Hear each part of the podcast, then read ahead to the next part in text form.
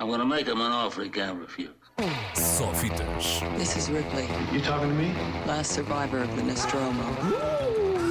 That's a bingo. Com Ricardo Sérgio. Hello, Rick. Go ahead. Make my day. Boa tarde, estamos em pleno agosto, a silly season por excelência, e mesmo num ano em que o cinema muda e mexe que se farta, quer nas salas, com tantas estreias adiadas finalmente a chegar, quer com a guerra entre salas e streaming, entre atores e estúdios, quer mesmo com as gigantescas fusões e mudanças de estúdios, tanto em Hollywood como também em Portugal, ainda assim não deixa de haver silly season.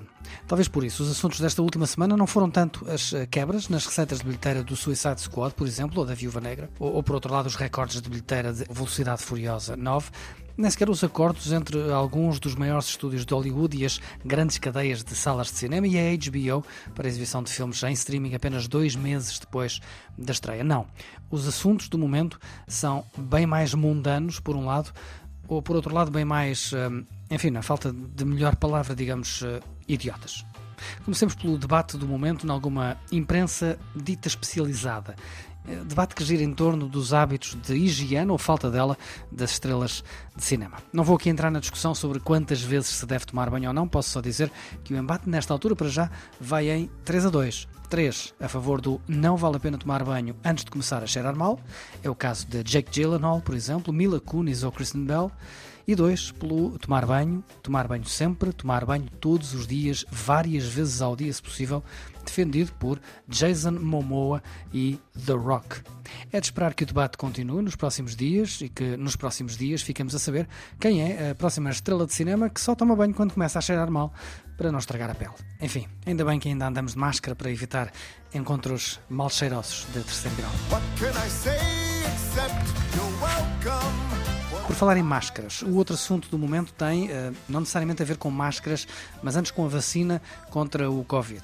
Bem, sabemos que há muita gente contra a vacina, que há muita teoria da conspiração, que a vacina vai injetar veneno no sangue deste líder partidário, ou que vai enfiar um chip 5G no braço daquela senhora do Facebook. Mas o que é que isto tem a ver com cinema? Perguntam vocês. Pois bem, é que a mais recente destas teorias da conspiração afirma que a vacina nos vai transformar a todos em zombies. Como dizem que acontece no filme Eu Sou a Lenda, o filme de 2007 com Will Smith, o tal que conta a história do último homem numa cidade deserta depois da população ter sido, lá está, transformada em zombies por causa de um vírus.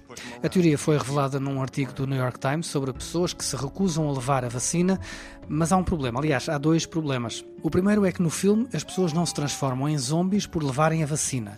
É exatamente o oposto. É o vírus que transforma as pessoas não em zombies, mas numa espécie de vampiros. O segundo problema é que, enfim, como diz ele, é é que o filme é só um filme, um filme de ficção científica, portanto, não é verdade. Aquilo é ficção. E se dúvidas houvesse, o próprio argumentista do filme, Akiva Goldsman, homem de créditos firmados, com um Oscar na prateleira e com de certo mais por fazer, já veio publicamente twittar o óbvio. Diz ele: é só um filme. Fui eu que inventei, não é verdade. Pois. E pensar que há um ano andava meio mundo a ver o contágio de Soderbergh, agora andam meia dúzia de lunáticos a querer vender-nos que a vacina nos vai transformar a todos em zombies. Enfim, isto parece argumento de uma comédia, mas infelizmente é a mais estúpida das verdades. God didn't do this. We did. Só fitas. This is Ripley, You talking to me? last survivor of the Nostromo. That's a bingo. Com Ricardo Sérgio. Hello, Rick. Go ahead.